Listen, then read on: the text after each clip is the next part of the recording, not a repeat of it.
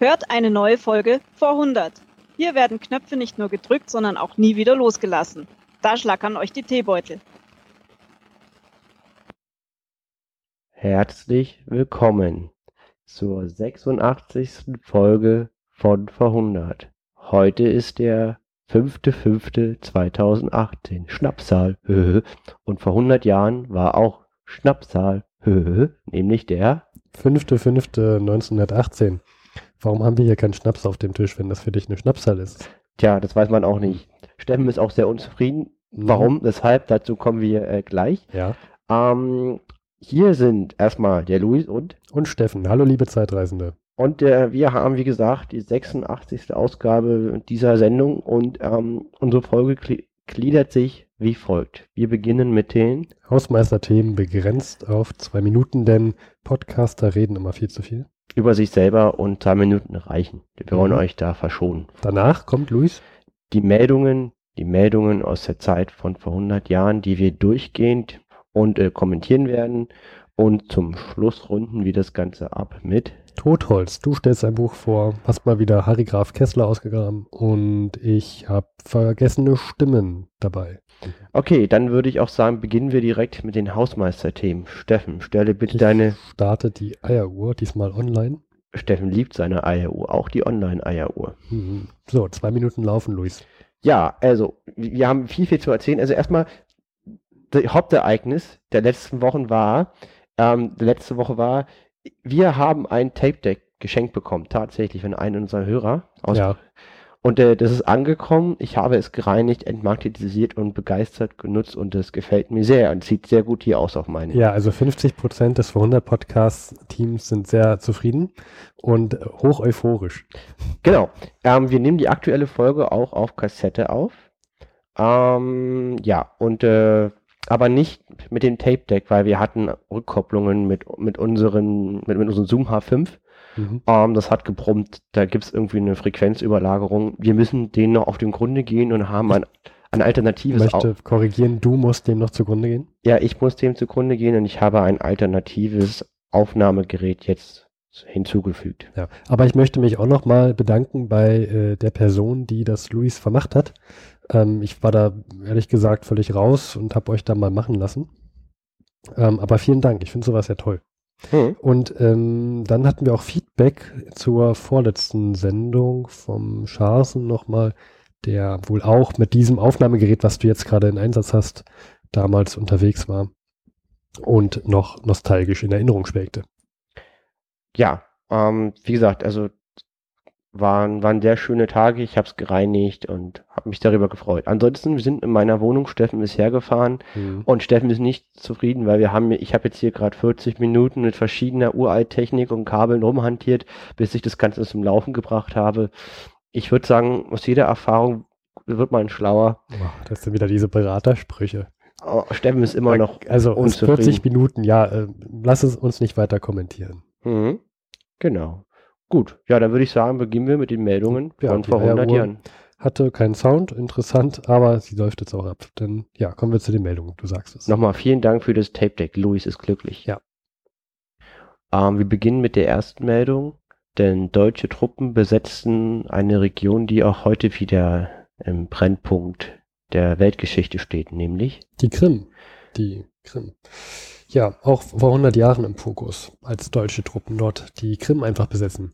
Wie kann es sein, dass, ähm, war nicht der Krieg aus, Luis? Ja, äh, wir hatten einen Friedensvertrag oder Waffenstillstand an der Ostfront. Trotzdem sind noch eine Million deutsche Truppen und viele österreich-ungarische Verbände im Osten und die nehmen teil im russischen Bürgerkrieg. Und ähm, die Deutschen weiten ihre Einflusssphäre aus im Osten und besetzen die Krim. Ähm, parallel zur Frühjahrsoffensive im Westen. Finde ich fast, also ich finde es auf einer Art faszinierend, zu welchen militärischen Operationen die damals in der Lage waren, das parallel stattfinden zu lassen. Das ist ja von der Logistik und der Manpower und auch Ja, gut, aber Logistik war auch schon vor 100 Jahren ziemlich, ziemlich fortgeschritten. Äh, allein diese Logistik des Eisenbahnverkehrs war ja schon, also es war ja eine richtige Glanz, Glanzleistung hm. menschlicher Arbeit. Also Logistik konnten die schon. Ja, das merkt man auch äh, daran. Dann ähm, ist leider eine der schillerndsten Figuren des Ersten Weltkriegs ist gestorben am 24.04. Ich denke am 21. Am 24. Ich sage am 21. Am 21. sagst du? Ähm, am, der Eintrag von, von Harry Graf Kessler ist vom 24.04., wobei die Frage ist, wann er das gemerkt Am hat. Das, 21. ist er gestorben. gut, Harry Graf, das ist der 21.04. Ist, es, ist er gestorben, dann hat Harry Graf Kessler drei Tage gebraucht, das mitzubekommen. Ja, muss ja auch erstmal in der Zeitung stehen, der musste ja auch erstmal darüber schreiben. Genau. Ja. Steffen hat recht. Hm. Steffen ist immer Möchte- noch unzufrieden. möchte nur keine, keine böse Hörerpost wieder bekommen. Oh, ihr habt euch um drei Tage vertan. Ja, der vor 100 Podcast ist halt auch nicht immer tagesaktuell. Eben. Hm. Gestorben ist Manfred Freiherr von Richthofen, Auch bekannt als der Rote Baron oder Le Petit Rouge. sagen die Franzosen. Ein äh, auf allen Seiten verehrte Figur, die ähm, total bekannt ist. Also ich würde sagen, ähm, wenn man über den Ersten Weltkrieg redet und Namen nennt, kommt sehr oft auch der Rote Baron. Ja, ist auch eine berühmte Filmfigur, ne? Also ist Mhm. immer so dieser, äh, dieser typische Doppeldecker in Rot angestrichen und Mhm. drin sitzt ein Mensch mit so einem wehenden Schal. Und das ist dann der rote Baron, oftmals so, ein, als, als so eine Gegnerfigur dargestellt. Genau. Ähm, aber ich habe anscheinend jetzt richtig vermutet, dass dann im Harry Graf Kessler Teil nochmal was dazu kommt. Ja, ähm, da sagen wir auch nochmal zu was, aber wir können mal erwähnen, ähm, klar, die meisten werden ihn kennen. Er war halt bekannt, weil er die am höchsten, ja, die höchsten Abschusszahlen hatte, eines Piloten im ganzen Ersten Weltkrieg. Parallel ist er halt mit einem rot gestrichenen Flugzeug geflogen. Da kam er selber auf die Idee, das einfach mal rot anzu anzumalen. Ja, ähm, genau. Und äh, er war sehr gut im Selbstmarketing. Er hat schon 1917 angefangen mit Autor Autorisierung der OHL, eine Art Autobiografie zu schreiben. Mhm. Äh, die habe ich gelesen zum ersten Mal, als ich 15 war. Und zwar, es gab ein ganz tolles Computerspiel, das hieß Empire Flying Corp. Und die haben dieses Buch dazugegeben damals zu, Mhm. zu Computerspielen. So habe ich das gelesen. Damals hat man noch richtig so eine Kartons für Computerspiele Ja. bekommen. Ne? Ist, ist auch ein, ein, eine, eine Wiedergabe, ein Wiederaufdruck einer alten Auflage, ist auch mit altdeutschen Buchstaben.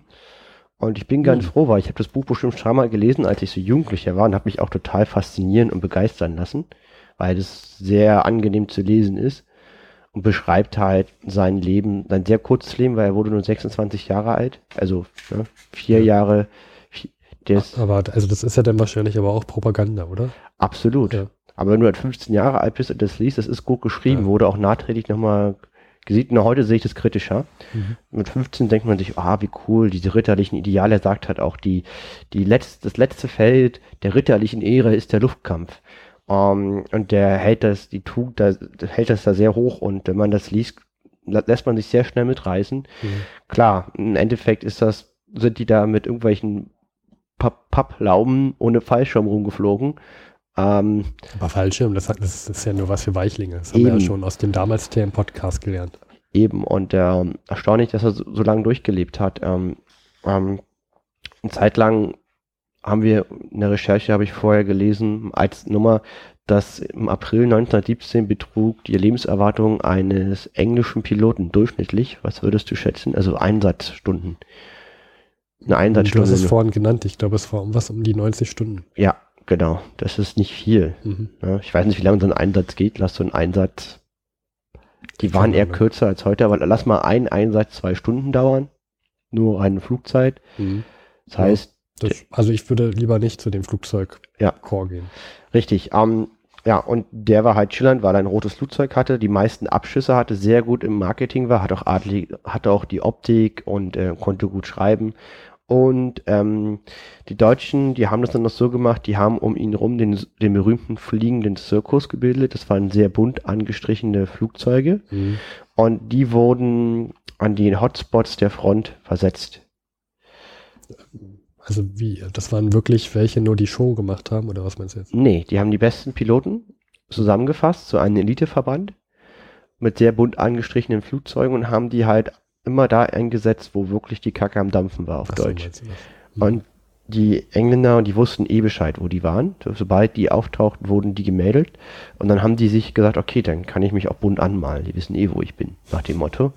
Äh, und haben halt dann sehr gute Propag ist eine sehr gute, erfolgreiche Propagandamaßnahme, muss man sagen, auf deutscher Seite mal eine der wenigen dieser Aktionen. Ja, es macht ja auch sicherlich dem Feind Angst, ne? wenn er dann irgendwelche Legenden hört Hm? und er ist jetzt vielleicht, er ist so, so ein Frischling, Es sind ja auch eher junge Männer, die sich denn dafür, die dafür eingesetzt werden.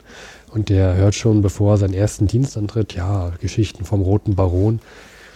Und dann fliegt er vielleicht seine paar Einsätze und sieht dieses rote Flugzeug da schon am Horizont aufblitzen und dann, ja, der vielleicht auch ein bisschen Muffensausen. Also es ist wahrscheinlich eine ganz gute Propaganda, auch um den Gegner Angst zu machen.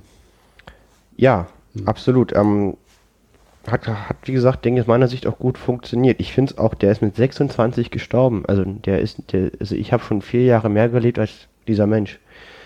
Und Aber- wir sind nur halb so bekannt. Ja, aber ich, ich, ich fühle mich jetzt noch nicht kalkalt. Ja, Nee. also 26 ist ja kein Alter.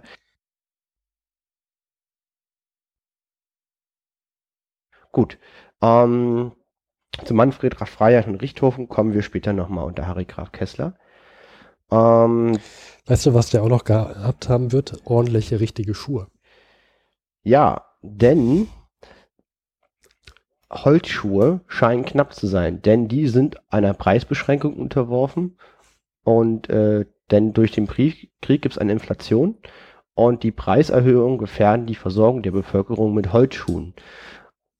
Außerdem gibt es eine Reichsstelle für Schuhversorgung und die übernimmt die Produktion und den Vertrieb von Holzschuhen, um durch Standardisierung Rohstoffe zu sparen. Genau. Denn es kam anscheinend zu einer richtigen Holzverschwendung durch die Produktion, die nicht kontrolliert wurde. Fand ich auch eine interessante Meldung. Auch, äh, dass man sagt, ja, die, die Leute, die brauchen ordentliche Holzschuhe. Wir müssen jetzt mal die Preissteigerung bremsen. Richtig. Vor 100 Jahren. Dann gibt es einen Ausschuss im Deutschen Reichstag, der beschäftigt sich mit vermissten und getöteten deutschen Soldaten. Und zwar zum 24.04., 27.04.1918, also da kommt noch was dazu. Und die haben die Anzahl der vermissten Soldaten gemessen. Vermisst heißt gestorben, sind da nicht mit runter. Verletzt auch nicht und gefangen auch nicht, weil die werden gemeldet übers Rote Kreuz oder Mhm. ähm, an die Familie gemeldet, sondern da, wo man nicht weiß, was mit denen ist. Ja? Und äh, es geht nur um die deutschen Soldaten in jetzt dreieinhalb Jahren Krieg. Und die Zahl ist, wie- was würdest du sagen? Sag mal die Zahl, Steffen. Naja, sie liegt über 660.000, wenn- also bei über 660.000 sind es. Vermisste, nur Vermisste. ja. Das ist natürlich, das ist viel. Das ist, das ist knapp ein Prozent der Bevölkerung sind vermisst. Die hatten irgendwas mit 70 Millionen Einwohner damals im Deutschen Reich. Hm, Ja, Und, und das ist knapp ein Prozent. Das ist schon viel. naja. Also es ist auf jeden Fall eine Menge. Ja. Ähm, kommen wir mal zu den nächsten Meldungen. Wir hatten hier noch was, Mhm. ähm, wo wir auch gleich bei Zahlen und Statistik sind. Denn es kommt mal wieder zu einem Austausch von Kriegsgefangenen. Ähm, und zwar sollen 150.000 Kriegsgefangene demnächst äh, ausgetauscht werden auf von deutscher und französischer Seite. Ja, und das ist eine positive Meldung. Also selbst damals gab es Kommunikation über die Machtblöcke hinweg. Und äh, das ist ein gutes Signal, dass Ja. man doch in der Lage ist, miteinander zu reden und Mensch zu sein. Also wir hatten öfter mal, auch am Jahr 1914 und 15 öfter mal, äh, auch durch das Deutsche Rote Kreuz und auch durch den Papst veranlasste Kriegsgefangenen Austausche. Hatten wir jetzt erstaunlicherweise selten mal so eine Meldung, fand Mhm. ich. Also gefühlt seltener. Ähm, anscheinend gibt es da auch noch so eine Reihenfolge, denn äh, es darf nicht einfach jeder Soldat einfach mal ausgetauscht werden. Es ähm, werden nur die ausgetauscht, die auch seit über 18 Monaten in Gefangenschaft leben. Ja, ähm, Finde ich auch relativ hu- human, ne, dass du sagst, ja, die, die halt hier schon lange sind, die dürfen jetzt auch mal gehen. ist einfach gut, dass sie miteinander reden. Ja. Das ist das Entscheidende dabei. Gut, Dann würde ich sagen, haben wir alle Meldungen durch ja, und beginnen mit dem Totholzteil. genau. Gut, wir kommen nun zum Totholzteil. Kurze Einleitung. Totholz heißt Bücher und Luis und ich haben jeweils Bücher. Du liest schon seit einigen Monaten aus dem Tagebuch des Harry Graf Kesslers, also eine Art James Bond vor 100 Jahren. Die alte Eule. Der ähm, ähm, Kulturpolitik betrieben hat vor 100 Jahren in der Schweiz. Kulturpropaganda. Kulturpropaganda. Meintest du nicht auch mal Kulturpolitik? Ähm, Mir war so, als ob das äh, Wort Kulturpolitik hieß. mm, Luis guckt nach. Wenn der Steffen jetzt recht hat, dann ist der Steffen zufrieden. ja, ich guck gerade mal. Ich habe die Stelle hier eigentlich gefunden. Kulturpolitik. Der Steffen hat Ha. recht.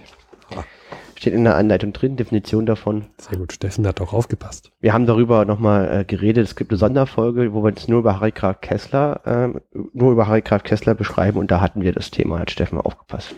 Das ist wohl wahr. Und zwar, das sind die, das ist die Folge, ja, Mhm. das Na, ist die? Folge, Wir sind gut vorbereitet. ja, ja, ja, ja, ja, ja, Aber dafür gibt's ja die Vorspultaste. Richtig. Und das ist die Folge Harry Graf Kessler, das Tagebuch. Und das ist die letzte Folge der Staffel 1917 und das ist VH 79. So, in der Folge haben wir nochmal alles dazu erzählt. Wer dazu mehr wissen möchte, der lese bitte danach. Und ähm, die alte Eule betreibt Kulturpolitik in der Schweiz. Die alte Eule. Harry Graf Kessler.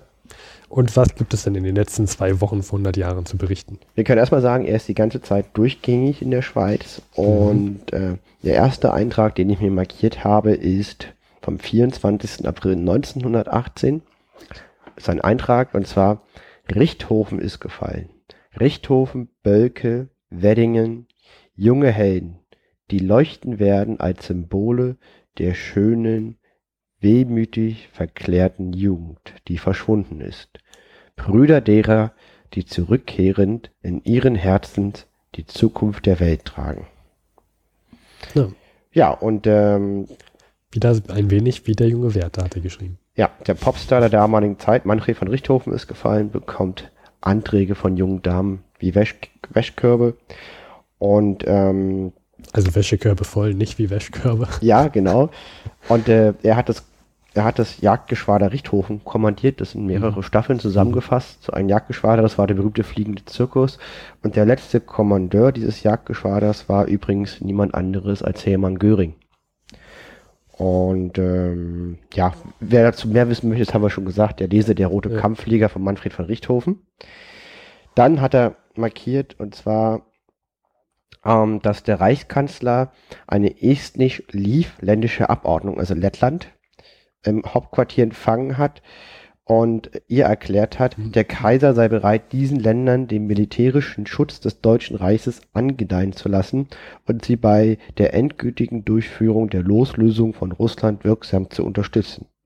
Mit besonderer Freude und Genugtuung hat es seine Majestät erfüllt, dass sie dem Danke für ihrer Länder durch den Wunschausdruck verliehen haben, dass der neu zu bildende Staat dem Deutschen Reich durch eine Personalunion mit der Krone Preußens enger verbunden werden möge. Diese Bitte wird wohlwollend geprüft. Ach, wer hätte das gedacht? Wohlwollend. Und ähm, die Angliederung der ganzen Ordenslande scheint also beschlossen. Ein Beschluss, dessen Folgen unabsehbar sind, sagt er ja gerne. Da er uns endgültig zur Todfeindschaft oder engsten Verbindung mit dem übrigen Russland zwingt. Russland wird uns dadurch wirtschaftlich, maritim und politisch absolut abhängig. Eine riesenhafte deutsche Enklave. Mm, Okay, ja, hat er sich aus der Sicht von heute geirrt. Ja, ähm, Aber wie soll man das damals auch gewusst haben? Ne?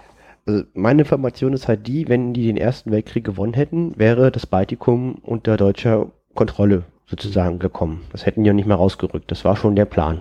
Und eine interessante, ja, muss man mal so durchdenken, was das vielleicht so noch aus der Geschichte gemacht hätte, ne? Eben, das wäre ganz anders gewesen. Tja.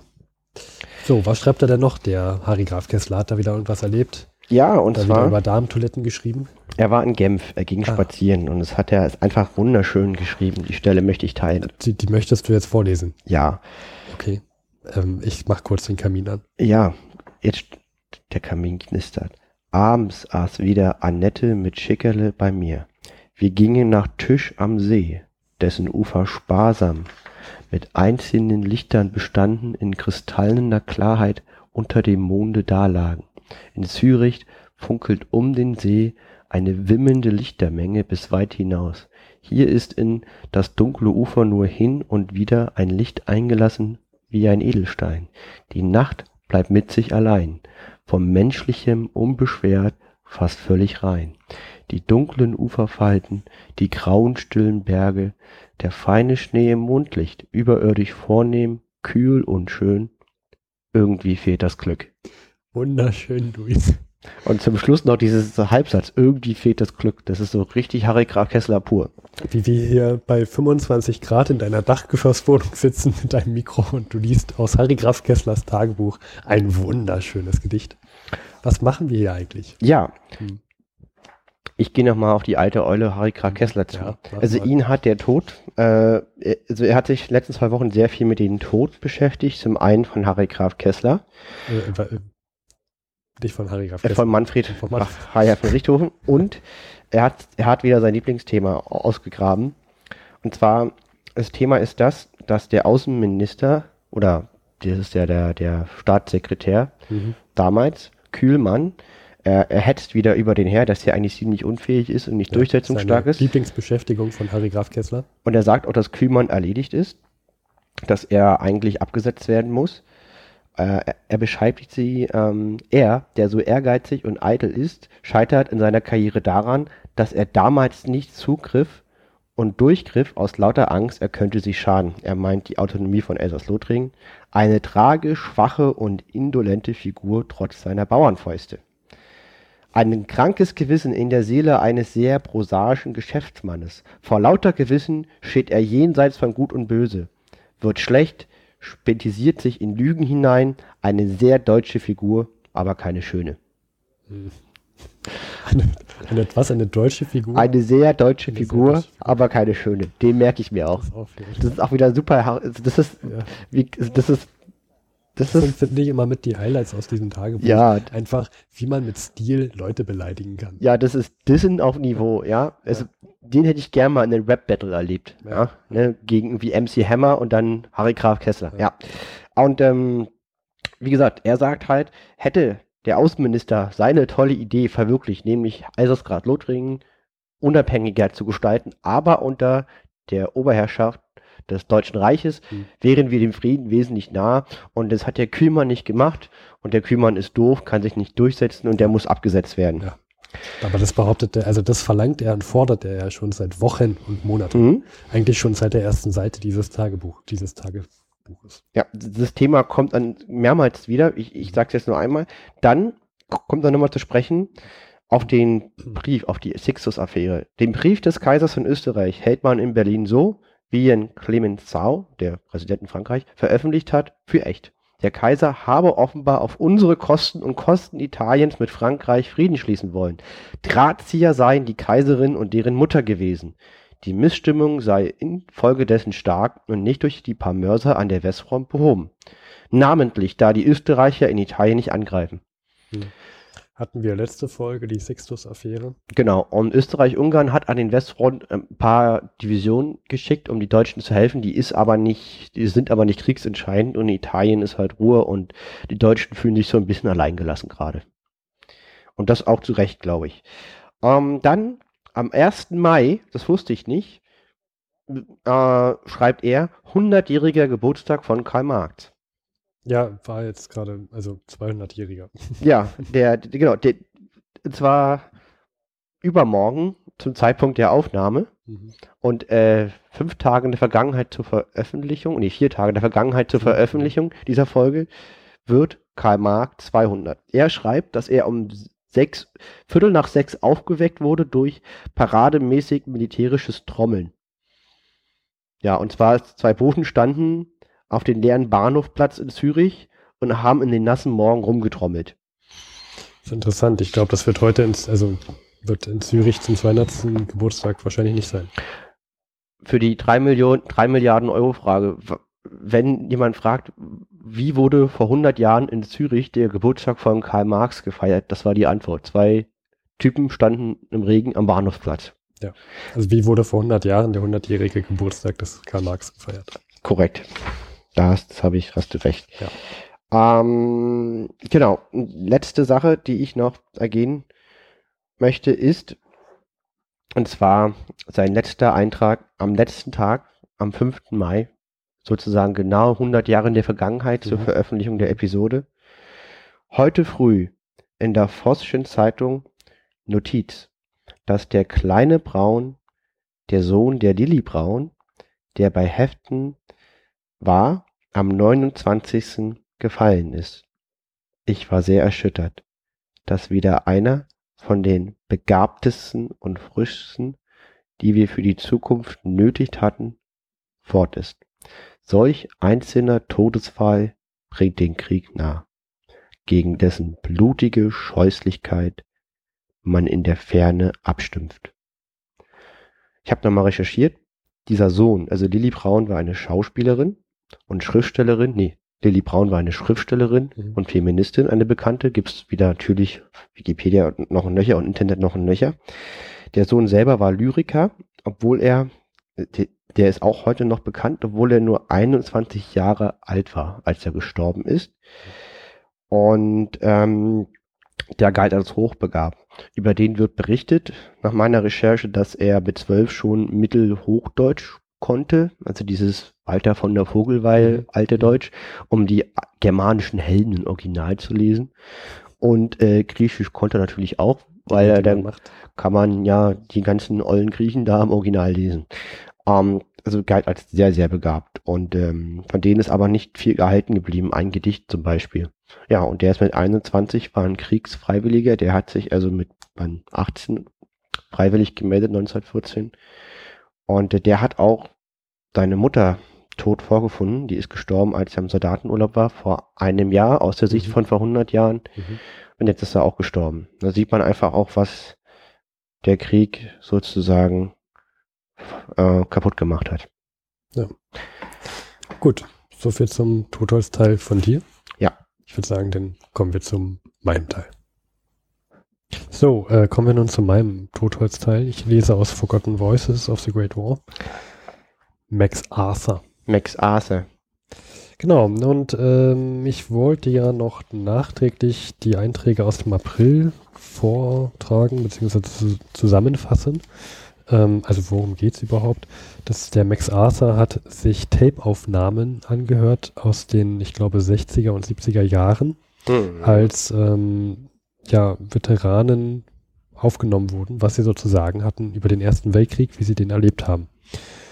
Und da kommen wir jetzt zu dem, zum April.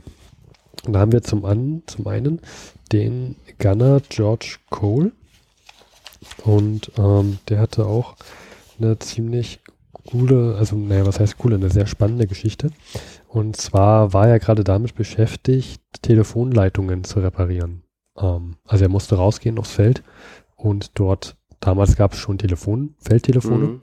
und ähm, es gab auch tatsächlich schon erste Leitungen. Ich meine gehört zu haben, dass das eines der gefährlichsten Aufgaben war, diese blöden Leitungen zu reparieren. Hm, das weiß ich jetzt nicht, aber das kann ich mir gut vorstellen, weil du, er schreibt, der war unbewaffnet, der musste unbewaffnet raus. Und ja, also selbst wenn er bewaffnet wäre, er musste halt raus aufs Feld. Klingt ungeschützter als im Graben er muss ja auch aufstehen und so weiter, kann nicht geduckt teilweise mal gehen. Also ja, und äh, du hast immer im Nacken, das Ding muss repariert werden, sonst können die nicht miteinander kommunizieren. Ne? Und so schreibt er also auch, dass er unterwegs war, sie haben Leitungen re repariert und auf einmal standen Deutsche vor ihnen und ähm, haben sie bedroht und ja, dadurch, dass sie aber selber gar nicht bewaffnet waren, äh, konnten sie einfach äh, gefangen genommen werden und jetzt wird es ein bisschen abstrus, was er da so schreibt. Das ist jetzt nämlich nicht so ganz klar. Aber die Deutschen hatten anscheinend einen Verwundeten dabei. Und sie haben jetzt die beiden Briten beauftragt, diesen Verwundeten zu tragen und zwar zur nächsten ähm, Möglichkeit, äh, wo er denn ver versorgt werden kann. Und ähm, sie schreiben, wie sie den so tragen und wie der mal Wasser, Wasser sagt. Das steht hier auch so drin. Das, das Buch ist auf Englisch. Und steht hier mal drin, ähm, he kept saying uh, Wasser, Wasser, Wasser. Und das bleibt ihm also im Kopf. Hm? Und sie kommen an, auf einmal an einem anderen britischen Verwundeten vorbei, Hm? der auch noch bei Bewusstsein ist. Und ähm, dieser Deutsche, der macht es echt nicht mehr lange, den sie da tragen. Der Mhm. ist wirklich schlecht, äh, also wirklich schlimm mitgenommen. Hm? Und jetzt steht hier, dass sie den Deutschen unbemerkt einfach abgelegt haben in so ein Loch und haben einfach dafür den Briten gen genommen und den weitergetragen. Ähm, es ist jetzt aus dem Kontext nicht so ganz, geht nicht so ganz hervor, ob sie, also das muss ja anscheinend eine richtige Meute von Deutschen gewesen sein, die sie da gefangen genommen haben. Wie konnten sie jetzt unbemerkt diesen Gefangenenaustausch, sage ich mal, machen? Mhm. Das ist hier nicht so ganz klar, das ist ein bisschen verwirrend. Hm. Ähm, aber auch interessant. Also irgendwie haben sie es anscheinend geschafft. Klingt ja nach einer harten Entscheidung. Ich Ja, meine, ja. Steff, was würdest du machen? Ne? Du schleppst so einen Ami mit dir rum und auf einmal schreit ein Kamerad. Und Ja, beide sind gleich hilfsbedürftig. Wen rettest du zuerst? Eine gute Frage. Er hat dann auch gesagt zu seinem Kameraden, for God's sake, don't ever mention this. We'll be shoot out of hand. Hm. Also wenn irgendjemand das mitkriegt, die, die schießen uns sofort nieder. Hm. Ähm, dann habe ich hier noch Captain Marbley Aisler. Der war beim ähm, bei der Schlacht von Vils-Bretenow. Ja, ähm, Villiers-Bretenow. Hm. Ähm, von, genau, war er, er war dort vor Ort. Und ähm, ja, sie mussten sich zurückziehen und haben dort einen nahegelegten, nahegelegenen Steinbruch vorgefunden mit einer Höhle und da haben sie sich drin schnell äh, zurückgezogen. Hm. Und auf einmal macht es nur noch Krach und Wumms. Und ähm, ja, weiter, Leute weiter hinten in der Höhle waren auf einmal verschüttet.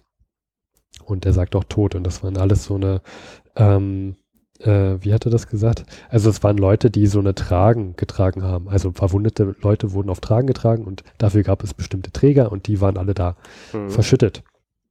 Und ein anderer Captain kam irgendwann an und kam auch in diesen, in diesen Steinbruch an und sagte, ja, ähm, wir müssen jetzt hier aber mal weiter, die Mhm. Deutschen überrennen uns gleich, wir müssen jetzt hier Mhm. bis zum nächsten Posten wieder zurück und Mhm. zurückziehen, sonst sind wir verloren. Äh, sag mal, wo sind eigentlich deine ganzen Träger, also Mhm. die, die die Verwundeten tragen? Und er sagt nur, ja, da hinten verschüttet.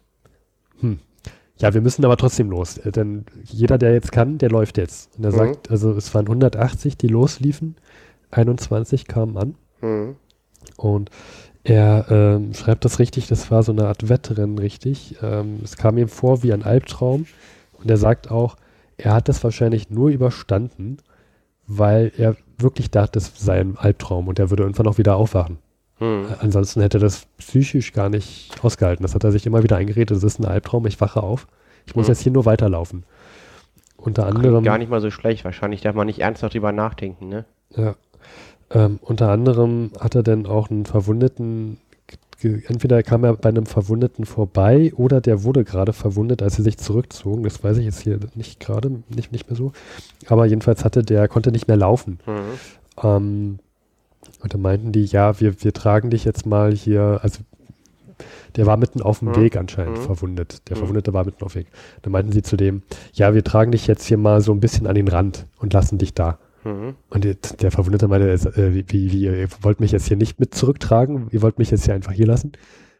Und der, der Captain meinte nur, ja, es tut mir leid, aber es gibt keine Träger mehr und wir müssen hier alle ums unser Leben rennen.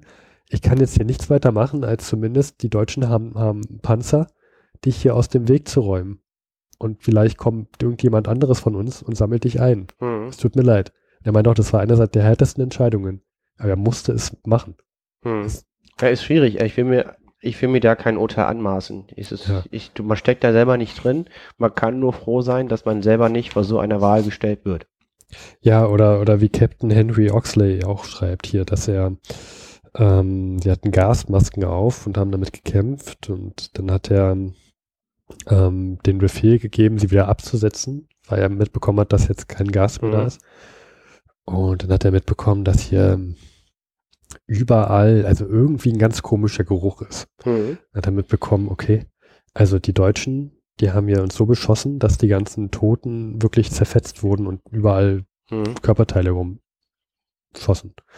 Und er meint, ähm, also, also im Nachhinein war es ganz gut, dass es äh, nicht Tag war, sondern Nacht, Hm. weil nämlich später hat er mitbekommen, dass sein komplettes Gesicht rot war. Also von Blut, Hm. was also auch keine schöne Vorstellung, die man so hat. Ähm, wird auch nicht mehr besser hier im April, Luis. Ich habe jetzt hier noch eine Meldung, die Also klingt sehr dramatisch. Um ja es mal vorsichtig zu formulieren. von Also Private dramatischer geht's jetzt nicht. Das ist ja schon, das sind klare Ansagen. Ja, ja. Äh, von Private William Hall. Er meinte, sie lagen in einem Unterschlupf. Die Deutschen kamen immer näher und immer näher. Wir erinnern uns ja, äh, Frühjahrsoffensive der Deutschen. Sie haben am Anfang der Frühjahrsoffensive im April haben sie ja Mhm. noch richtig viel Gebiet eingenommen. Und ähm, dieser Private William Hall schreibt, wie sie da alle in so einem Unterschlupf da lagen und dann kam so ein Befehlshaber auf einem Pferd angeritten und meinte, ihr liegt hier gut, ihr werdet hier die Deutschen verteidigen, äh, also uns verteidigen und die Deutschen bekämpfen. Das ist eine gute Stellung. Und man hörte nur aus den gesamten Leuten, die da so lagen, ähm, no Sir, das ist hier keine gute Stellung. Die Deutschen haben Panzer, die werden uns hier gleich überrollen. Und er sagt, doch, doch, ihr seid hier gut. Und ja, jetzt kann das hier vielleicht so ein bisschen Lyrik, äh, Literat, na, wie sagt man, ein bisschen Erfindung sein, was er hier sagt, aber er sagt, Mhm. genau in dem Augenblick, als der das gesagt hat, kam auf einmal ein Panzer um die Ecke und hat geschossen und der Typ auf seinem Pferd ist sofort weggerannt, also weggaloppiert und alle, alle sind natürlich auch weggerannt, sind dann nicht geblieben. Mhm. Ähm, Aber kann ich mir schon vorstellen, dass sowas passiert. Ich finde es nur interessant, weil die Deutschen, die hatten sehr wenig Panzer am Ersten Weltkrieg. Also, ja, aber 1918 schon. Aber ganz trotzdem, also es gab eigentlich nur einen bekannten Panzer, diesen ganz großen, und den gab es auch nur in sehr geringen Stückzahlen. Ich, ich meine, dass wir vor kurzem die erste Panzerschlacht hatten, wo wirklich beide Seiten auch Richtig. Panzer hatten. ja, Also ich, ich habe jetzt aber auch keinen keinen Die Ort werden- hier die gefunden. werden sich das nicht ausgedacht haben, das, das stimmt. Ich finde es nur interessant. Ich hätte nicht Hm. damit gerechnet, dass so viele Berichte über deutsche Panzer kommen, weil Hm. mein, mein Gefährt, mein Wissen ist, dass sie sehr wenig hatten nur. aber gut, es ist jetzt auch hier April, Frühjahrsoffensive, wir sind hier an der Westfront. Ja, wahrscheinlich haben sie alle die Saaten dahin geschickt. Halt. Wahrscheinlich ja. Hm. Oder vielleicht auch generell sagt man sich, die Deutschen haben jetzt Panzer. Also wenn einer gesichtet wird, dann kann man vielleicht denk denken, okay, die Deutschen haben jetzt halt Panzer. Ich würde eher spekulieren, dass ein Panzer, für, dass sie den Begriff Panzertank Hm. für nicht nur Raupen mit Geschützturmen, sondern auch Fahrzeuge mit Maschinengewehren, also Autos und Maschinengewehren Das kann verwenden. auch sein. Das wäre jetzt eher, weil die waren wesentlich verbreiteter auch schon im Ersten Weltkrieg. So gepanzerte Autos mit Maschinengewehr oben drauf. Gut, ja, also das ist auch der Begriff, den man hier liest, Tanks. Ja, und dann Ähm. mal, genau. Ist auch, kriegen wir jetzt sowieso nicht raus, möchte ich nur nochmal anmerken. Dann haben wir hier Captain Marberly Essler. Mhm. Und der schreibt wirklich allerhand. Ähm, und zwar, dass eines Tages er von seinem Kommandanten eine Aufgabe bekommen hat, Mhm. ähm, die sein Kommandant ihm nur ungern gibt. Mhm. Und zwar ähm, betraf es einen jungen Mann. Und der Captain Maberly Essler schreibt, dieser junge Mann ist ihm schon mal ähm, schon einige Male auffällig geworden. Und zwar hat er sich immer ein bisschen gedrückt, auch an der Front ist er nie so richtig da gewesen, komischerweise. Und er wurde tatsächlich zum Tode verurteilt wegen, ja, Feigheit vom Feind. ja. Und der sollte hingerichtet werden. Und ähm, der Captain die Essler, hat jetzt die Aufgabe bekommen, ähm, er sollte ihm so eine Art Kennzeichnung umhängen, Mhm. damit jeder ähm, auf sein Herz treffen kann, also auf sein Herz zielen kann. Und äh, ja gut, aber kann man sich auch vorstellen, wahrscheinlich sind die Leute, die da auf, die, auf diesen Mhm. armen Jungen da so schießen müssen, die sind wahrscheinlich so auch durcheinander mit den Nerven, dass die wahrscheinlich froh sind, dass sie ein Ziel haben, wo, wo sie wahrscheinlich hinschießen können. Das klingt jedenfalls furchtbar. Ja, und also er meint, das, das tat ihm so leid, dass er dann nochmal zu ihm hingegangen ist mit Alkohol und gesagt hat, hier, trink das mal, das wird dir helfen, das die, die Sache angenehmer zu machen. Und der äh, arme Wicht fragt nur, ähm, was ist denn das? Und er sagt, ja, hier Alkohol, trink das mal. Und der Wicht sagt, nee, ich habe ähm, ich hab nie angefangen, Alkohol zu trinken in meinem Leben und ich werde jetzt auch nicht damit anfangen. Mhm. Wo er, woraufhin der sehr, der Captain sehr beeindruckt war, dass er das sagt. Der hatte also Courage, allerdings nicht bis zum Schluss. Also kurz vor der Hinrichtung haben halt einfach seine Beine schlapp gemacht und er musste wirklich hingetragen werden. Ähm, dann wurde ihm äh, eine Augenbinde umgemacht. Und er, sa- er, er beschreibt jetzt hier, wie das so ablief. Ähm, da standen halt acht Leute mit Gewehr, die auf ihn zielten. und ähm, nur zwei von ihnen hatten wirklich geladene Waffen. Mhm. Die anderen sechs hatten so eine Platzpatronen. Dass, dass, dass, dass, dass, dass niemand wusste, wer ihn wirklich umgebracht hat. Ja, genau. Niemand wusste, wer ihn wirklich getroffen hat. Und ähm, dann kam es zum Schuss. Und leider hat er dann noch so Reflexe von sich gegeben. Er meint, ähm, das, das passiert halt manchmal anscheinend, wenn man Leute auf Leute schießt, dass der Körper noch Reflexe macht. Man weiß dann nicht, ob die, ob die Person noch lebt oder nicht. Mhm. Woraufhin dann ähm, der Sergeant mit einer Pistole zu ihm hingelaufen ist und ihn in den Kopf geschossen hat. Äh, der Gnadenschuss. Ja, und dann haben wir noch eine letzte Geschichte. Da werde ich jetzt nicht die einzelnen Personen nennen, die es gesagt haben, sondern generell, was mir noch aufgefallen ist über den ganzen April, dass jetzt die US-Amerikaner ankommen Mhm. in Frankreich.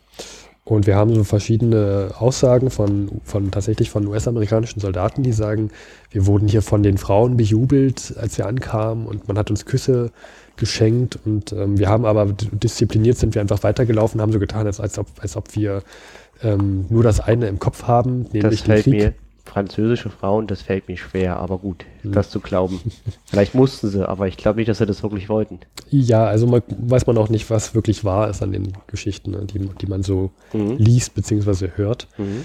Andere Franzosen haben dann geschrieben, dass äh, die US-Amerikaner komischerweise wirklich erpicht waren, darauf auch mal, ähm, also in den Krieg mal zu gehen, zur Front. Mhm. Das war denen völlig fremd. Ich meine, die Franzosen, die kämpfen ja auch schon seit, seit drei Jahren. Und die Amerikaner, die kannten das halt noch nicht so wirklich. Die wussten anscheinend auch nicht so wirklich, was auf sie zukommt. Die kamen auch in, in Autos anscheinend an und haben gesungen auf dem Weg. Zur, also zumindest zu den Lagern. Mhm.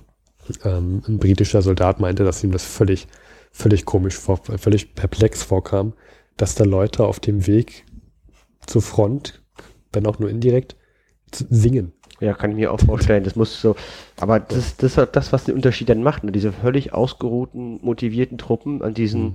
total abgekämpften Schauplatz, wo Ja. alle Seiten nicht mehr können. Ja. Das ist das, was die auch so wertvoll macht. Und dann gab es noch einen Eintrag von einem US-Amerikaner, und damit möchte ich auch abschließen, das haben wir schon öfter mal gehört, die in ihrem ersten, in ihrer ersten Zeit, am ihrem ersten Tag, Nacht beziehungsweise an der Front, ähm, haben sie die Franzosen zugesehen bei so einem Feuer, wie die ihre Hemden ausgezogen Mhm. haben. Generell ist ihm allen aufgefallen, dass die Franzosen anscheinend schon äh, seit mindestens einem Jahr ihre, ihre ähm, Kleidung tragen, also dieselbe Kleidung anhaben Mhm. dass sie sie anscheinend die ganze Zeit anhaben. Das war den total, fand, fand die total komisch. Mhm.